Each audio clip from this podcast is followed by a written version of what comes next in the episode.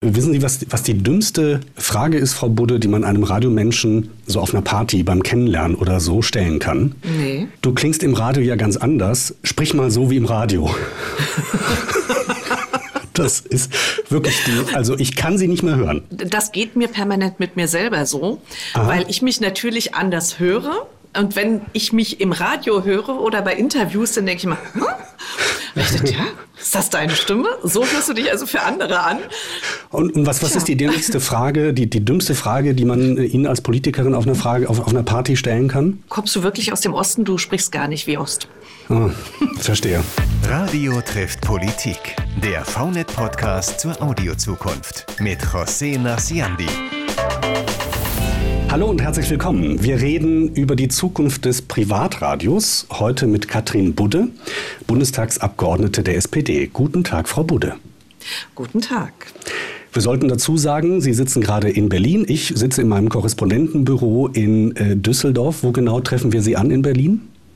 In meinem Büro in Berlin im Paul-Löbe-Haus und da ich ja auch die Vorsitzende des Ausschusses für Kultur und Medien bin, habe ich das Privileg, ein wunderbares Büro zu haben, in dem ich mich sehr wohlfühle zum Arbeiten, aber sehr wenig bin. Wir reden heute übers Radio. Wann haben Sie das letzte Mal Radio gehört? Sonntag früh. Also Aha. in Berlin selber höre ich eigentlich, muss ich ehrlicherweise sagen, so gut wie kein Radio. Ähm, wenn ich zu Hause bin, ja. Also morgens vor dem Frühstück, zum Frühstück drehen wir es dann ein bisschen leiser. Äh, und ähm, da eigentlich regelmäßig. Aber wenn ich in Berlin bin, da geht es morgens gleich los äh, und dann kommt man in diesen Betrieb hier rein und dann mhm. macht das, wie Mario Barth sagt, so und dann mhm. hört man nichts mehr, dann hat man seinen Job. Und, und was, was war das? Was haben Sie gehört? Ich höre meistens so eine Mischung. Also ich höre schon immer MDR Info, so ein, zweimal die Schleife, damit man auch alles mitgekriegt hat. Das wiederholt sich ja. Und äh, danach schaltet meistens mein Mann um auf äh, Radio 21, weil der in Braunschweig arbeitet. Mhm. Und dann kommt meistens das Radio als Hintergrund und Begleitung zu Frühstück oder bevor man losgeht. Also aber das war bei Ihnen jetzt am Sonntag klassisch in der Küche oder im Wohnzimmer oder In der so. Küche, in der so. Küche. Mhm. Und ich selber, wenn ich Auto fahre, also da höre ich dann schon, also Radio SAW, NRW, Rockland, äh, 89.0 RTL, was es bei uns alles so gibt. Äh, was glauben Sie, also im, im Auto dann, ne? im Autoradio, ja, was, was glauben Sie, wie werden wir so in zehn Jahren ungefähr Radio hören? Genauso? Ja, das bin ich selber unentschieden. Ich weiß es nicht. Also ich würde sehr gerne immer noch so Radio hören. Aber wenn ich meine Töchter dabei so beobachte, also die haben schon kein klassisches Radio mehr stehen. Und wenn die bei uns zu Hause mal wieder sind, dann verbinden die das sofort mit ihrem iPhone. Äh, und äh, dann wird also ganz anders Radio gehört, als ich Radio höre. Das ist... Äh, ja, ich, also so ein bisschen hoffe ich, dass die Dinosaurier wie ich dann auch noch normales Radio hören können. Ich würde gerne einen Blick in Ihre Vita werfen, in die ja. Dinosaurier-Vita, wenn Sie so möchten. Sie, Sie, sind seit 89 Mitglied der SPD, sind in Magdeburg geboren, Diplom-Ingenieurin für Arbeitsgestaltung, waren Anfang der 2000er Ministerin für Wirtschaft und Technologie in Sachsen-Anhalt. Ja. Seit 2017 sitzen Sie im Bundestag. Hm, hier sind Sie die Vorsitzende des Ausschusses für Kultur und Medien. Für wie wichtig halten Sie denn Privatradio in Deutschland? Also ich finde erstmal Radio insgesamt sehr spannend. Also tatsächlich wirklich schön, nicht bloß, weil macht Werbung im Radio, dann erreicht ihr die Leute. Das ist ja auch tatsächlich so, weil man das ganz viel hört ähm, und weil man ganz viel auch nebenbei mitnimmt. Und da ist es für mich auch das Privatradio, aber nicht nur das Privatradio. Ich genieße, wie ich ja eben auch gesagt habe, so die Mischung. Ich höre auch gerne Deutschlandradio mal oder MDR Info, was halt sehr viele Beiträge, Wortbeiträge hat, sehr viel Politik, Gesellschaft hat. Äh, und dann brauche ich auch wieder die Abwechslung, äh, um im Privatradio mal kurze Beiträge zu hören und dazwischen gute Musik und auch ein bisschen Unterhaltung. Ich glaube, den meisten Menschen geht das, zumindest in meiner Generation, dass die sehr gerne mischen und dass die mhm. weder auf das eine noch auf das andere verzichten wollen. Es gibt ein Thema, äh, das uns in der Branche beim Privatradio gerade sehr bewegt. Das ja. ist das äh, geplante, weitreichende Verbot für Werbung für Lebensmittel. Problem ist, Privatradio refinanziert sich überwiegend über Werbung, über Werbeeinnahmen. Und äh, da gibt's diese Idee von Bundesernährungs- und Landwirtschaftsminister Cem Özdemir von den Grünen, der, ja, der will verhindern, dass Kinder allzu sehr mit Werbung für ungesunde, zuckerhaltige, fetthaltige Lebensmittel in Berührung kommen. Das ist soweit alles sehr gut nachvollziehbar. Es gibt inzwischen für, diese, für dieses Vorhaben den, ich glaube, vierten Entwurf. Alle Entwürfe wurden bisher im Kabinett äh, blockiert, vor allem von der FDP. Ich höre manchmal auch kritische Stimmen von der SPD dazu. Wie, wie sehen Sie diese Pläne? Also da es schon der vierte Entwurf ist, brauche ich das, glaube ich, gar nicht so weiter kommentieren. Er scheint ganz offensichtlich nicht mehrheitsfähig zu sein. Äh, und es gibt ja auch nicht nur kleine Stimmen aus der SPD, sondern der Parteivorsitzende hat sich dazu sehr diplomatisch, aber ich glaube sehr deutlich geäußert. Ähm, das Thema Werbung ja, ich finde den Ansatz zu sagen, okay, man muss gucken, ob man richtig gesundheitsschädliche Sachen dann äh, verbannt oder dass man mehr für gesunde Nahrungsmittel zum Beispiel Werbung macht als für andere, ist von der Idee her ja ganz gut. Aber das, was jetzt da vorliegt, ist weder mit dem Koalitionsvertrag gedeckt, noch gibt es dazu eine Mehrheit. Äh, und wenn das das Kabinett noch nicht mal passiert hat, äh, es ist äh, wahrscheinlich den Anhörungen, die es dann im Ausschuss geben wird, in den Ausschüssen. Irgendwann wird sich unser Ausschuss damit auch beschäftigen müssen. Wir, wenn es kommt, ja, weil wenn es eingebracht wird, wir sind zwar nicht der Landwirtschaftsausschuss, ich bin auch nicht mehr Stellvertreterin darin, aber Werbung, Medien, Fernsehen, Radio, mhm. das hängt ja schon zusammen, insbesondere im Privatbereich. Und dann werden wir mit Sicherheit auch Ihre Argumente alle noch mal ganz öffentlich aufnehmen, nicht nur so untereinander, wie wir es jetzt tun. Ja, es gibt ja auch zahlreiche Änderungen, deswegen gibt es ja den, den vierten Entwurf. Wir könnten uns jetzt da in Details verlieren. Da geht es vor allen Dingen um die Zeiten, die betroffen sein sollen, ja. ob es den ganzen Tag über verboten sein soll oder nicht. Ich frage mich da was anderes, nämlich ob so ein Verbot überhaupt, das ist jetzt mehr so Ihre persönliche Einschätzung, überhaupt, ja, wie soll ich sagen, äh, zielführend ist. Also ich finde schon, dass es auch Verbote im Leben geben muss. Ähm, aber ich habe das äh, zum Beispiel bei meinen Kindern ganz einfach geklärt, als die dann aus den Fruchtzwergen die Digimons aufstiegen sahen und gesagt haben, wir möchten das unbedingt haben. Dann haben wir zwei gekauft, die aufgemacht, es kamen keine Digimons. Und damit hatten wir gelernt, dass Werbung nicht immer das verspricht, was sie manchmal suggeriert. Und ab da konnten wir sehr vernünftig über das Thema reden. Es gab immer noch Fruchtzwerge, die wurden nicht ganz verbannt. Aber ich finde halt, das ist so eine Mischung. Ich glaube, mit Verboten kann man einfach nicht alles lösen und nicht alles regeln. Man muss sehr genau überlegen, wofür soll es Verbote geben. Zum Beispiel für rechte Parteien, da finde ich Verbote sehr gut. Äh, ja, also wofür nutzt man das? Aber äh, also ich finde, Menschen sind auch klug genug, selber zu reflektieren. Und man kann ihnen auch die Verantwortung nicht nur komplett über Verbote abgeben. Ich meine, das liegt doch auch in meiner Verantwortung, mich zu informieren, zu gucken. Ich muss halt, ich bin eher mehr dafür, dass man sagt, dass man auf das Produkt gucken kann und sagen kann, was ist da drin und ich entscheide mich selber. Das ist eher hm. so meine ganz persönliche Auffassung dazu. Können Sie denn verstehen, dass das sozusagen in der, in der Werbebranche, aber natürlich auch bei uns bei den, bei den privaten Radiosendern, die sich refinanzieren über Werbung, dass das so, so als existenzbedrohend gesehen wird? Na klar, weil Ihr Prinzip basiert ja darauf, dass Sie im Grunde die meisten Einnahmen haben über Werbung. Das ist auch der Grundsatz. Sie haben, das werden Sie mich vermutlich gleich noch fragen, keinen Anteil an den Beiträgen, des die der öffentlich-rechtliche bekommt. Und insofern brauchen Sie ein anderes Geschäftsmodell. Das haben Sie. Insofern verstehe ich das sehr, sehr gut. Allerdings muss ich sagen, also in den Radiosendern, die ich höre, ähm, kommt so gut wie keine Lebensmittelwerbung. Bloß wir reden ja an dem Beispiel Lebensmittel über das Prinzip. Mhm. Und also ich glaube, das kommt eher so im privaten TV oder so. Ähm, die Privatsender, äh, Radiosender, die ich kenne, die machen eher, und das finde ich sehr klug, äh, viele Werbung für regionale Betriebe, für das, was sozusagen ich in der Umgebung kriegen kann das finde ich sehr klug und ich glaube, das wirkt auch.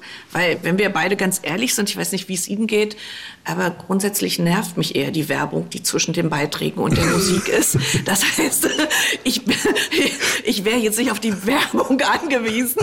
Darauf sind Sie aber zur Refinanzierung angewiesen. Insofern ist es möglicherweise sehr klug zu gucken, wofür mache ich Werbung, dass mich die nicht nervt als Hörerin oder Hörer oder Zuschauerin, sondern interessiert. Aber ja, also wir könnten ja jetzt anfangen, uns Werbejingles oder, oder irgendwelche Sprüche aus den 90ern äh, um die Ohren zu hauen. Vielleicht äh, mit diesem Duft kann dir alles passieren. Oder so? Kennen, also kennen Sie vielleicht noch oder so? Also ja, es, es gibt also, ja tatsächlich ja. große. Ich, ich, ich kenne eher so die Werbung aus den 80er und 90er ja, noch. Ja. Die heutige, muss ich sagen, da bleibt auch gar nicht so viel hängen, ja, okay. weil die sich immer wieder verändert. Also es ist wirklich irre. So Baden mit Badusan oder so ist schon ganz lange her. so was ist bei mir noch im Kopf. Also mir ne? fällt noch spontan ein Sanostol, aber vielleicht, ja. ja genau. Oder er wird den gleich in die Luft gehen, Happy-Männchen. Genau, ja, genau. Es gibt also sehr viel Werbung, die in den Köpfen drin ist, die offensichtlich auch richtig gut war. Ja, aber das hört sich nach so einem klassischen Dilemma an. Ich meine, die Grünen ja. sind ja Koalitionspartner im, im Bund. Ähm, Sie sagen, Verbote sind nicht das so Allheilmittel, wenn ich Sie richtig verstehe. Was glauben Sie, wer könnte da eine politische Lösung sein? Also ich finde, die brauchen sich einfach bloß an das halten, was im Koalitionsvertrag aufgeschrieben ist. Da ist das sehr eng begrenzt und genau reingeschrieben, was. Und da hat sich die geopolitische Situation wie in anderen Themen nun nicht verändert, sondern mhm. da ist sie gleich geblieben. Und äh, wenn Sie einen Entwurf dazu vorlegen, der das Kabinett passiert, dann werden wir uns da ernsthaft drüber unterhalten. Dann werden wir auch mit Ihnen natürlich in ganz anderen Formaten, Formaten kommunizieren und gucken, was sinnvoll ist und was nicht. Aber dazu kommen ja auch noch die Länder, denn die Werbeverbote gehen ja auch äh, in den Bereich der öffentlich-rechtlichen mit rein. Und wir sind uns ja noch gar nicht im Klaren darüber, inwieweit, was heißt nicht wir, sondern insgesamt die Rechtsprechung ist sich ja noch gar nicht im Klaren darüber, inwieweit das überhaupt zulässig ist, dass wir als Bund so weit eingreifen in diese Freiheit. Da geht es dann um die Länge von Werbezeiten und andere Dinge noch, mhm. aber ein wenig auch um den Grundsatz wir, wir, reden da zwar manchmal drüber im Parlament, wir reden auch darüber über den öffentlich-rechtlichen im Ausschuss, weil wir den halt wichtig finden als eine Säule in der Medienvielfalt. Aber wirklich Einfluss haben wir natürlich vom Bund darauf nicht. Wir haben ganz am Anfang über die Bedeutung privater Radiosender gesprochen. Dabei geht es natürlich auch um das Spannungsfeld zwischen den ja. öffentlich-rechtlichen Anbietern und den privaten Anbietern. Wie sehen Sie denn, nur damit ich das verstehe, so die, die Abgrenzung zwischen privaten und öffentlich-rechtlichen? Also gibt es da in Ihren Augen unterschiedliche, ja, wie soll ich sagen, Aufgabenteilungen? Na, der größte Unterschied ist natürlich, äh, wie werden die Sendungen bezahlt? Im öffentlich-rechtlichen werden sie aus Beiträgen finanziert und sie äh, sind private Sender und äh, sowohl Radio als auch Fernsehen und finanzieren sich quasi am freien Markt. Das ist erstmal der größte Unterschied. Und der öffentlich-rechtliche hat zusätzlich einen Auftrag. Also Sie sehen das ja auch schon, äh, dass äh, wenn ich sage, ich höre MDR Info und äh, Deutschlandradio, dann heißt das, dass die höre ich dann, wenn ich längere Wortbeiträge haben will, wenn ich größere ähm, Gespräche, auch politische Zusammenhänge haben will, mehr Nachrichten haben will. Das ist auch der Auftrag der Sender. Ich sehe Sie schon lächeln, ich ahne Ihre nächste Frage.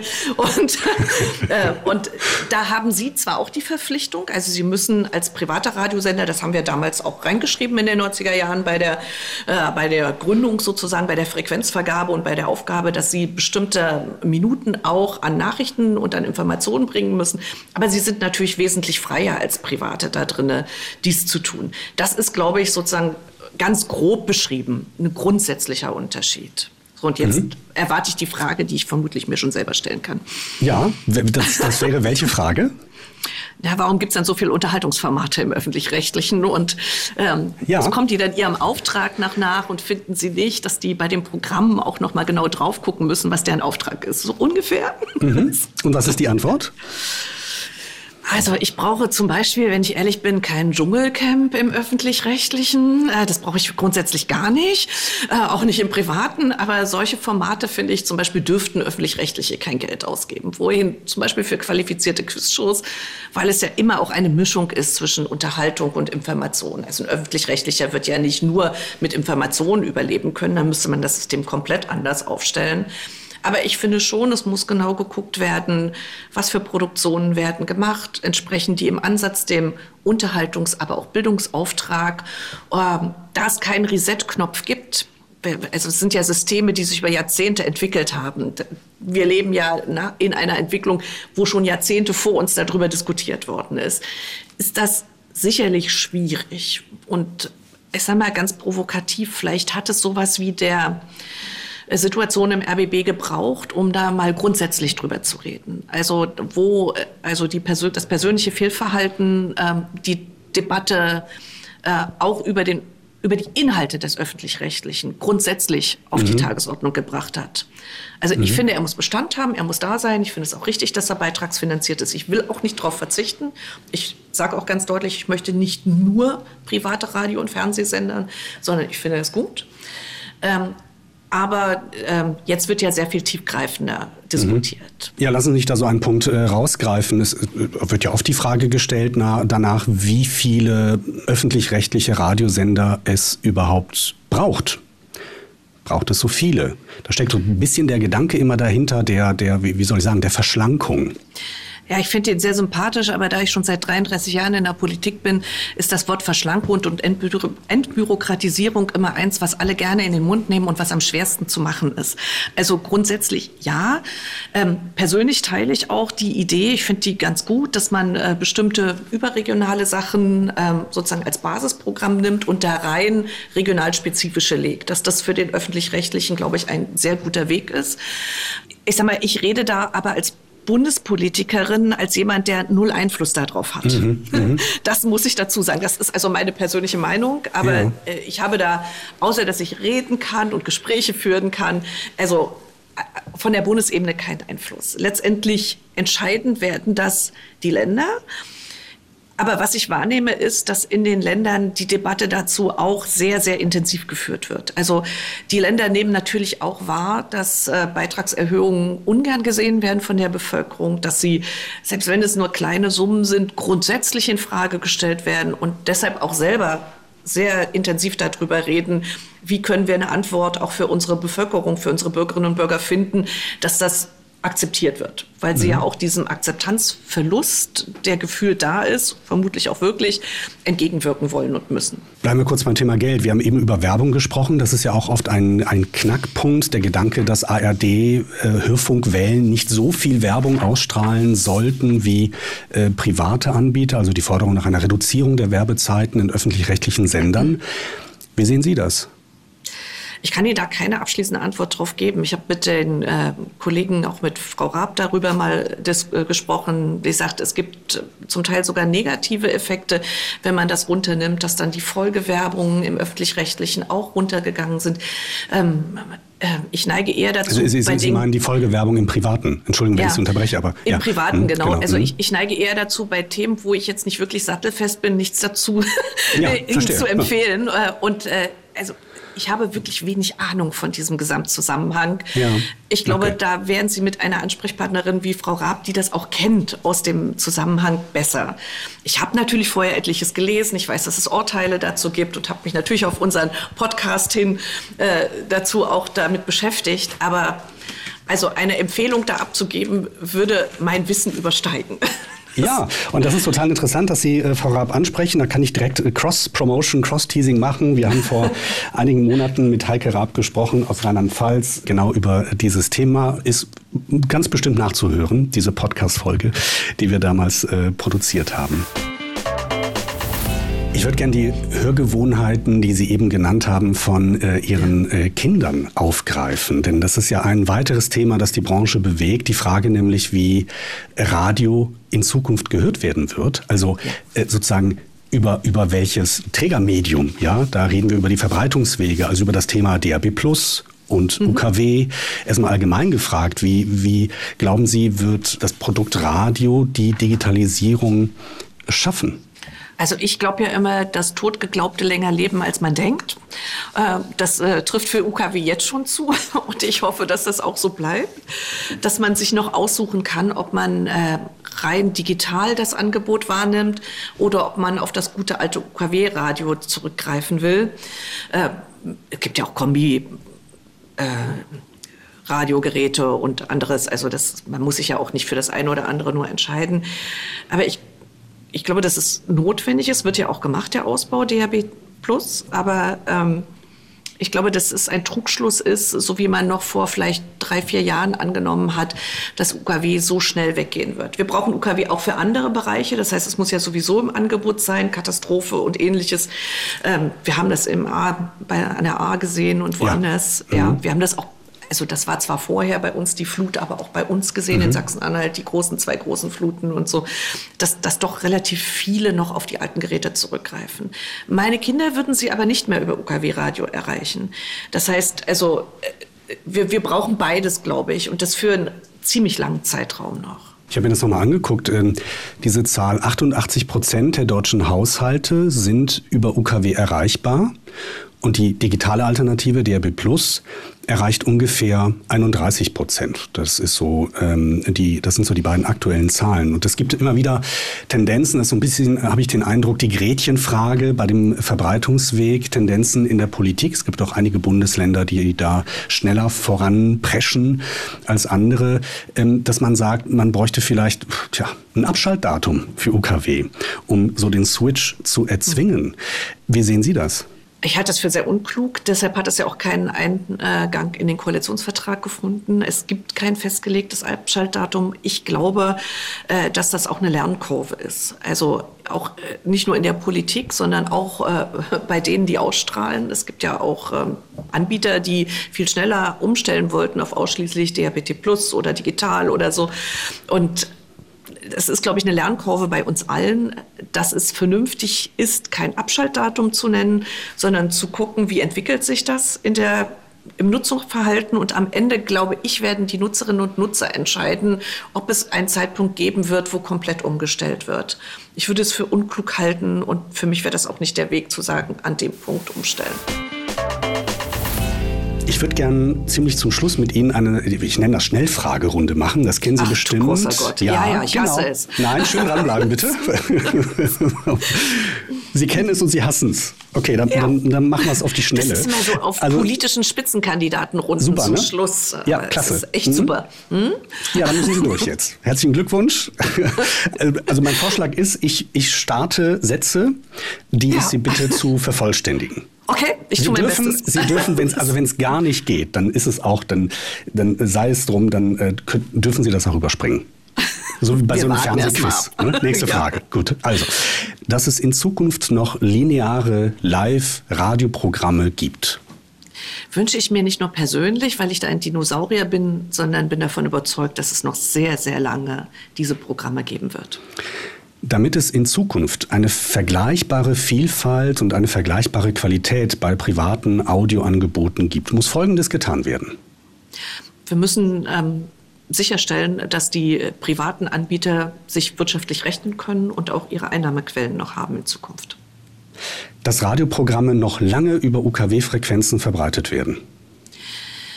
Darauf habe ich eben schon die Antwort gegeben. Äh, ich glaube, dass es einfach Realität sein wird dass es Werbeverbote für bestimmte Lebensmittel im Radio geben wird. Kann passieren, sollte aber sich ausschließlich auf wirklich gesundheitsschädliche Dinge beschränken. Besser ist es, auf den Verstand der Menschen zu setzen. Der öffentlich-rechtliche Rundfunk sollte sich inhaltlich auf Folgendes konzentrieren. Und dabei weiter eine gute Mischung Seiten aus Unterhaltung und Information und Bildung. Vielen, vielen Dank. Sie haben es geschafft. Dankeschön. Aber eine Frage hätte ich noch, wenn Sie erlauben. Ei, ei. Ja? ja, okay. Ganz, ganz zum Schluss gibt es eine Frage, die äh, stelle ich jedem Gast. Ähm, das ist so ein bisschen ja, können Sie so ein bisschen äh, sozusagen sich kreativ ausbreiten. Angenommen, hm. Sie fordern hätten, Sie mich nicht heraus. Also, ja, ich, also ich, äh, das, das sehen unsere Hörer nicht. Ich sehe im Hintergrund haben Sie sehr schöne Kunst stehen. Ja. Ja, können wir gleich nochmal noch erzählen. Das, ist, das sind Holzschnitzereien, ne? Ja, das sind Holzschnitzereien von meinem Vater. Okay, sehr schön. Okay. Also eine sehr, eine sehr kreative Umgebung, in der Sie gerade sitzen. Angenommen, äh, Frau Budde, Sie hätten in einem privaten Radiosender Ihrer Wahl eine Sendestunde zur Verfügung. Da könnten Sie Programmdirektorin wow. sein und könnten diese Stunde gestalten, wie Sie wollen. Was würden Sie da machen? Hm. Geben Sie mir zwei Sekunden Zeit zum Überlegen, äh, weil ansonsten äh, bekomme ich äh, in diesen Sendezeiten immer maximal drei Minuten oder eine Minute, in der ich alles zusammenfassen muss.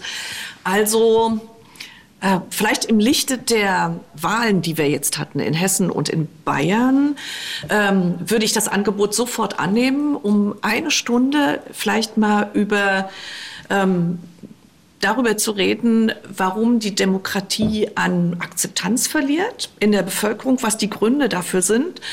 Äh, und ähm, ich würde es gut finden, wenn sowohl die Politikerinnen als auch die vielleicht auch gefragt werden, dafür nicht nur drei Minuten zur Verfügung hätten, um darauf zu antworten, sondern man mal eine wirkliche Diskussion führt, äh, wo am Ende die Politikerinnen und Politiker nicht nur die Erklärbären sind, aber die Bürgerinnen und Bürger, die uns die Problemlagen vielleicht vortragen, auch bereit sind, ähm, darüber nachzudenken, dass äh, Demokratie die Kunst der Kompromisse ist.